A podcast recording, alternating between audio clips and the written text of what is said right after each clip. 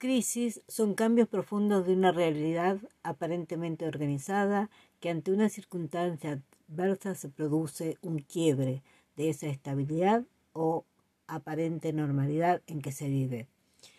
Puede tener orígenes en la economía, en la salud mundial, como es la actual pandemia, con efectos individuales o sociales y o sociales, donde se producen cambios de conducta por el riesgo, el peligro, la insolvencia económica.